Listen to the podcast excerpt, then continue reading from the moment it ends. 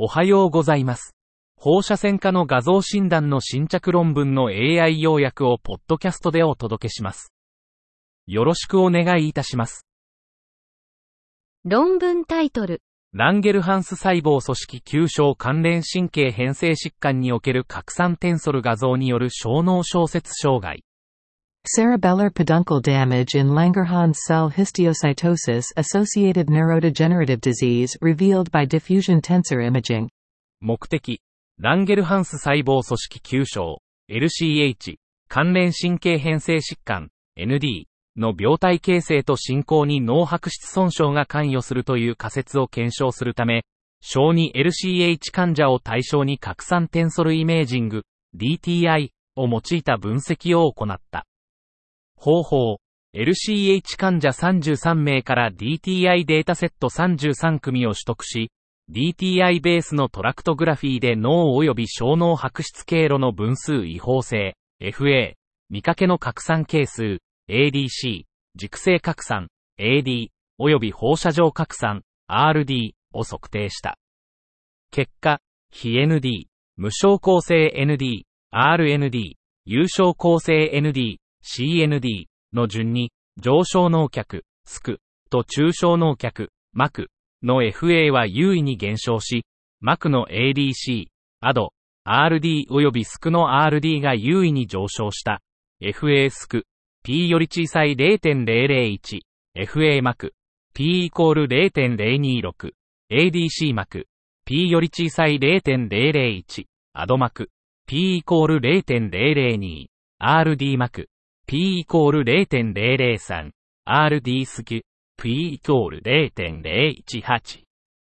結論、LCHND ではスクとマクに微細構造損傷が確認され、これらの経路の DTI パラメータは LCHND のモニタリングに役立つ可能性があるため、今後の大規模コホートでの検証が必要である。論文タイトル。ラジオミクスシグネチャーから同定された肝芽種の CT 画像表現型は術前補助化学療法の有効性と関連。Computed tomography imaging phenotypes of hepatoblastoma identified from radiomic signatures are associated with the efficacy of neoadjuvant chemotherapy. 肝芽種治療における術前化学療法の効果予測法が未確立。放射線画像の特徴を用いた無監督機械学習による肝芽種の表現型特定を目的。137例の小児肝芽種の動脈層画像から放射線学的特徴を抽出し、K ミーンズクラスタリングで3つの表現型に分類。クラスタリング結果は術前化学療法への反応性と高い相関。P イコール0.02。放射線学的特徴の上皮比率と脳包性成分もクラスターと関連。P イコール0.029。P イコール0.008。論文タイトル。急性胆脳炎の診断における超音波検査。簡単推進チグラフィー、CT、MRI の性能に関するメタ分析。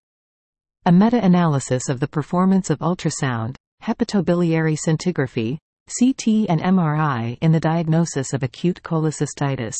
目的、急性胆脳炎の診断における US、CT、MRI、胆脳シンチグラフィーの相対的診断精度を評価。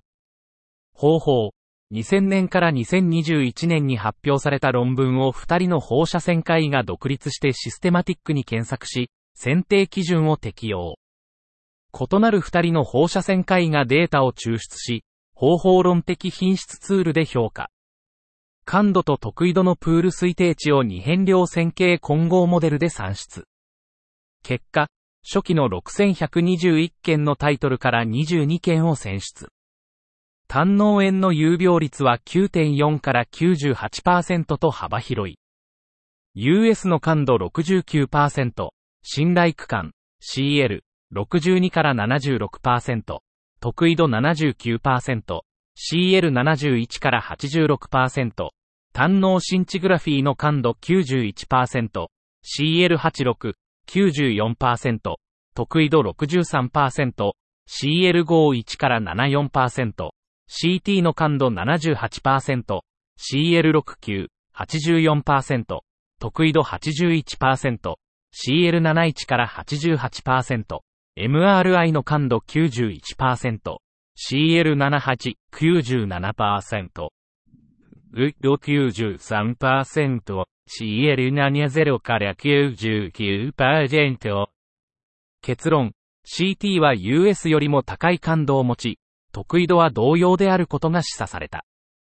胆脳シンチグラフィーは以前報告されたよりも得意度が低いが、高感度を維持。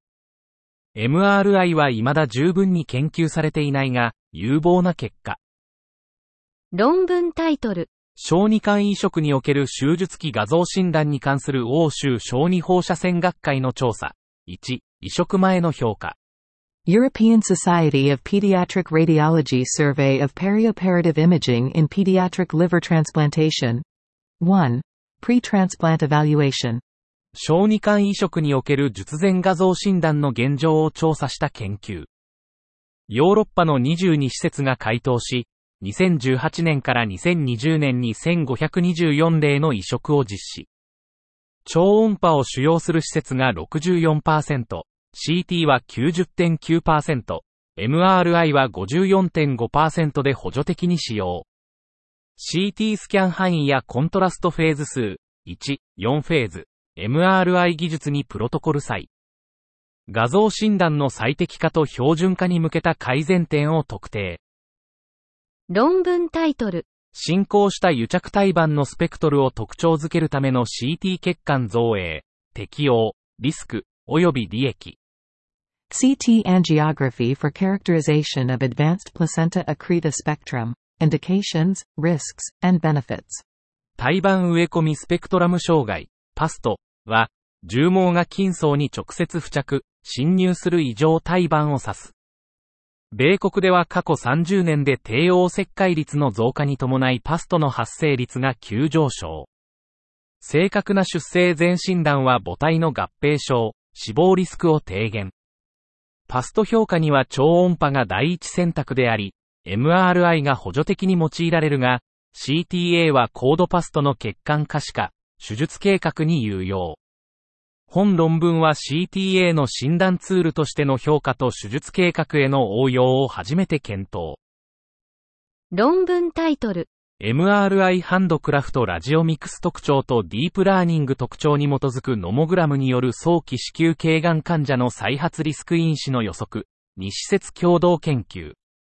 Prediction of recurrence risk factors in patients with early stage cervical cancers by nomogram based on MRI handcrafted radiomics features and deep learning features, a dual center study. 目的、初期子宮頸がんの再発リスク因子を予測し、リスク層別化に応用可能かを検証するため、MRI 画像の主要内外領域と臨床特性に基づく深層学習法斜線学ノモグラム、DLRN を確立。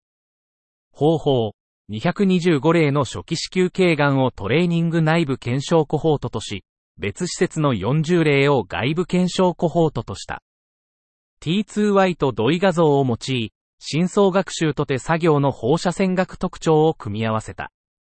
結果、DLRN は内部検証コホートで AUC0.944、95%CI0.896、0.992、外部検証コホートで AUC0.885、95%CI0.834、0.937を示し、臨床モデルを上回る。結論、DLRN は初期子宮頸がんの再発リスク予測、層別化に有用で、個別化精密治療の価値を高める可能性がある。以上で本日の論文紹介を終わります。お聞きいただき、ありがとうございました。